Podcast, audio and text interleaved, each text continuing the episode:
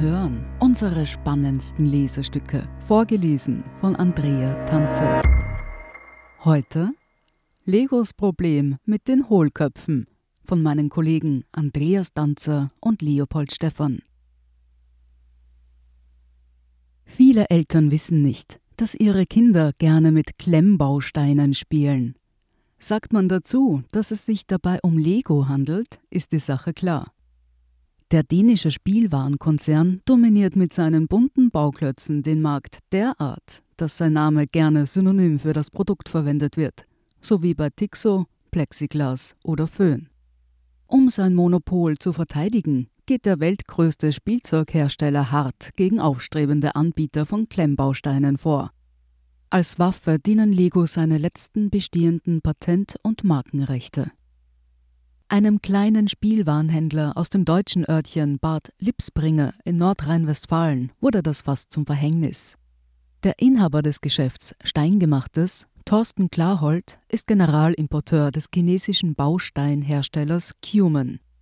Die Sets sind kompatibel mit Lego, enthalten aber eigene Designs von der Prinzessinnenburg bis zum Rennauto.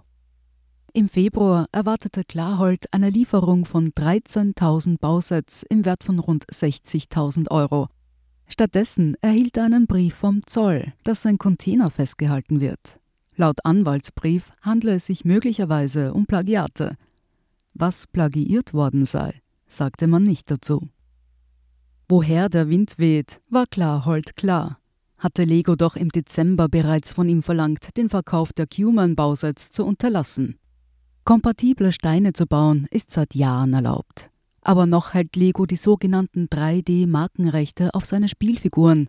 Die scheitelgenoppten Zylinderschädel sollen die Marke unverwechselbar machen.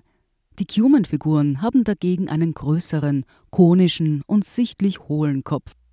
Den Chinesen zufolge habe man das Figurendesign bewusst von jenen des bekannten dänischen Herstellers abgewandelt, um dessen Markenrechte nicht zu verletzen.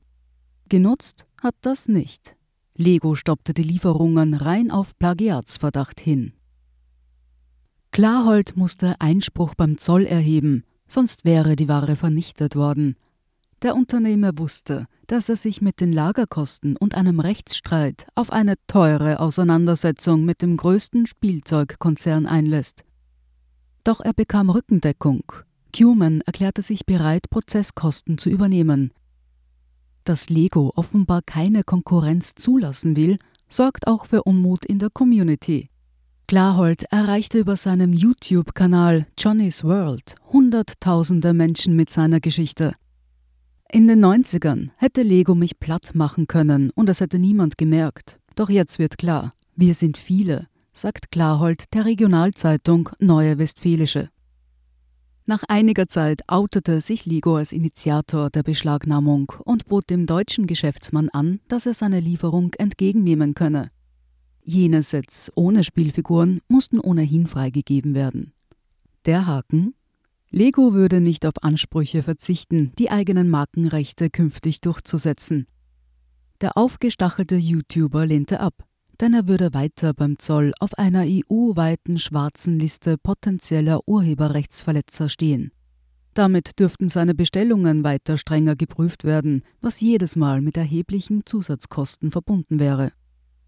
Lego selbst äußert sich auf Anfrage des Standard mit einer vorgefertigten Antwort. Nachahmer würden weltweit beobachtet, um die Markenrechte, Patente sowie das geistige Eigentum zu schützen. Wie viele andere globale Marken kooperiere man deswegen mit dem Zoll, um gegen den Handel mit Nachahmungsprodukten und mögliche rechtliche Verstöße vorzugehen. Den Großteil seiner Ware hat er zwar inzwischen erhalten, doch Klarhold geht es um mehr als diese Bestellung. Er will Rechtssicherheit in Europa. Cuman kann sich dazu mit Lego einigen oder die Sache vor Gericht austragen. Die Figuren von Cuman sind auch für Laien klar zu unterscheiden – Entsprechend siegesicher gibt sich Klarhold. Lego muss bis Montag entscheiden, ob man vor Gericht geht. China gilt als bedeutendster Wachstumsmarkt für Lego. Deswegen verwundert es wenig, dass die Dänen harte Maßnahmen gegen den kleinen Importeur Klarhold ergreifen. Denn er stellt ein wichtiges Bindeglied zwischen China und dem europäischen Markt dar. In China ist Cuman längst etabliert. Laut Eigenangaben könne die Firma über 45 Millionen Sets pro Jahr fabrizieren.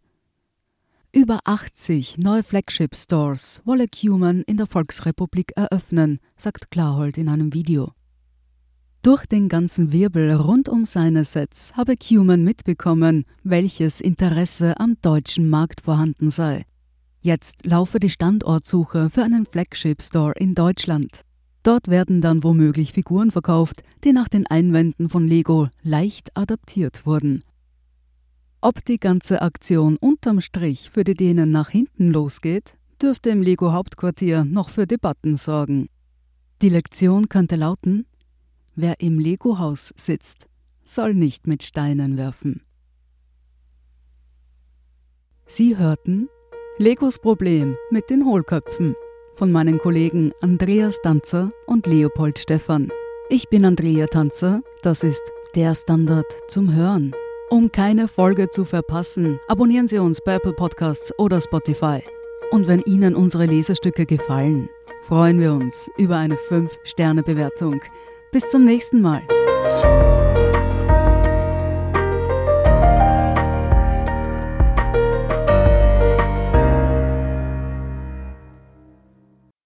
Guten Tag, mein Name ist Oskar Bonner.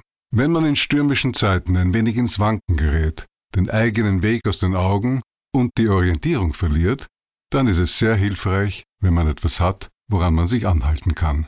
Der Standard, der Haltung gewidmet. Jetzt gratis testen auf Abo der Standard.at.